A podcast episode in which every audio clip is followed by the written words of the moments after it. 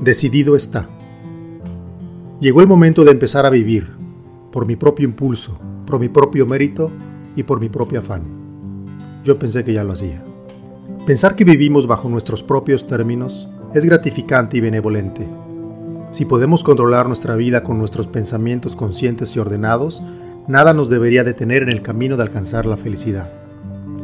Comprobar que así sea y que todos los días lo llevemos a cabo nos puede sumergir en un mar de tranquilidad y bienestar.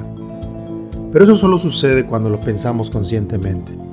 La realidad es otra y es muy diferente a la que deseamos.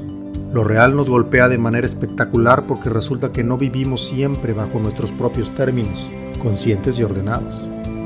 Las emociones afloran y atacan nuestro proceso racional.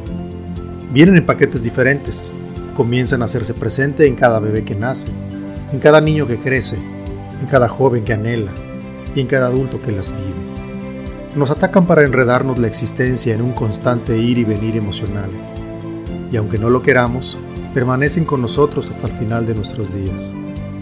No tenemos opción, no es cuestión de usarlas o no, eso no es viable, simplemente se nos pegarán al alma y fluirán a su antojo. Si las sabemos disfrutar o padecer, es cuestión totalmente personal y se vuelve increíblemente íntima la relación que tenemos con ellas.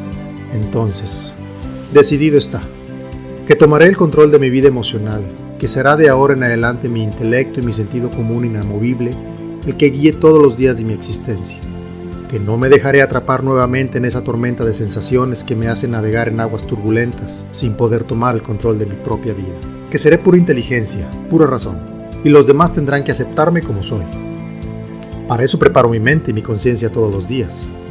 Y mi razón perdió. El circo de las emociones me atrapó. La hora de mi vida continuó, pero al ritmo compasado del latir de mi corazón. Me despierto todos los días dispuesto a actuar en una puesta en escena llena de emociones saltarinas y una razón rebelde que intenta descifrarlas. Somos lo que construimos a cada paso que damos en la vida. No más, no menos.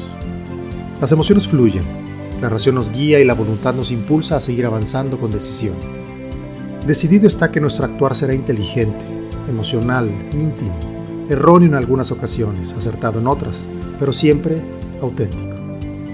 Iniciemos nuestro camino, emprendamos la búsqueda, continuemos la función y el objetivo será encontrar el equilibrio.